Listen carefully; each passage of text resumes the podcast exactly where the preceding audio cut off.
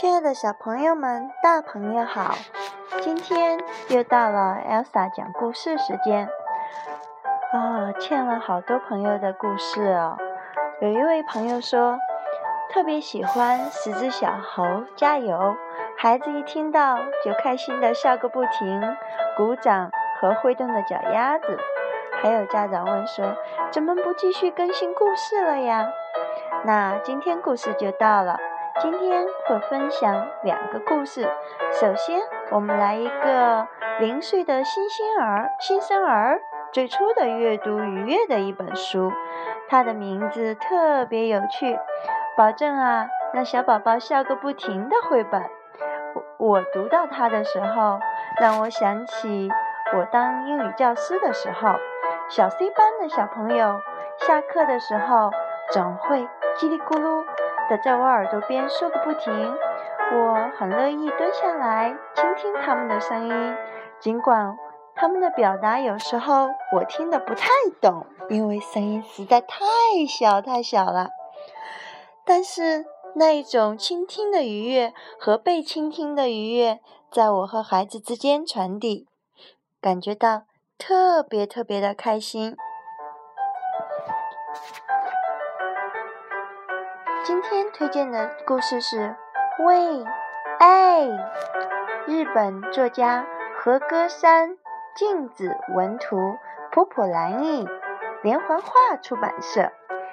那首先打开书，你会发现啊，迎面而来的是一只正在向你敞开怀抱的熊，封底有一个正在张开嘴巴努力向前的兔子。还有一只小蚂蚁，咦，这些动物在干嘛？打开书的封面，嫩绿的颜色迎面而来。哇哦，有一只蚂蚁从洞里爬出来。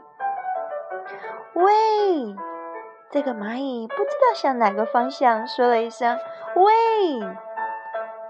再往下，哎，一只蝴蝶跟它。哎，再翻过去，蝴蝶向着另一个方向，喂，一只青蛙，哎，青蛙又向下一个方向，喂，一只小白兔，哎，小白兔向另一个方向，喂，一只熊，哎。小动物们都开心极了。这只熊，喂！哦，我特别喜爱的大象，欢快的，哎！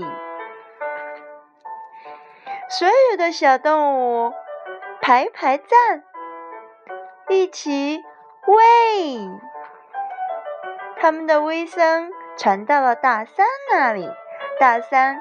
笑着回了一声：“哎，好，这个故事讲完了。那相遇的愉悦和交流的欢乐，从开始传递到最后。那一只蚂蚁从洞里爬出来，不知向何处喊了一声：‘喂！’翻页一看，哇，是只蝴蝶，开心回答：‘哎！’蝴蝶不知向何处喊：‘喂！’翻页一看，哇哦，青蛙回答：“哎，出场动物一个比一个大，此起彼伏的呼唤和回应，将它们一个个凑到一起。作为宝宝启蒙的第一本绘本，不断重复的两个简单生字，贯穿全书，带给零岁的新生儿最初的阅读愉悦。”宝宝从出生开始，身体的功能迅速发展，包括视力和听力在内。现代的育儿专家提倡，从宝宝出生就要时常和他说话，让宝宝在安全感中发展听力和亲子关系。父母时常近距离地凝视宝宝的眼睛，跟他说话，这种温柔的刺激会促进宝宝视力更快的发展。他很快就能看清眼前亲爱的父母，亲子阅读此时便可以开始了。绘本会给亲子交流提供温馨的氛围和无穷的话题。呃，家长可以给躺在床上的宝宝看，也可以把宝宝抱在膝盖上一起看，陪着宝宝共同欣赏可爱的画面，怀着舒畅的心情慢慢读，停顿一下，但记得要注意观察宝宝的视线，来调整速度，再翻页。当然，宝宝还不能完全理解其中的意思，但会直观感受到。温暖的画面和充满爱心的声音，体会到用语言和他人交流的快乐，还能朦胧地领会书是一页一页翻着看的，是能给自己带来快乐的东西。在欢乐的氛围里，宝宝会自然地爱上阅读，逐渐养成良好的阅读习惯，循序渐进，从此开启阅读人生的第一步。那这本书结构简练，节奏动感，线条轻柔，颜色纯粹又对比明显，十分适合婴儿的发展阶段。造型简化却结构正确的小动物们顺势呼唤朋友，充满着相遇的欢乐。针对这种简约有趣的互动性绘本，家长们有时可以直接读书上的文字。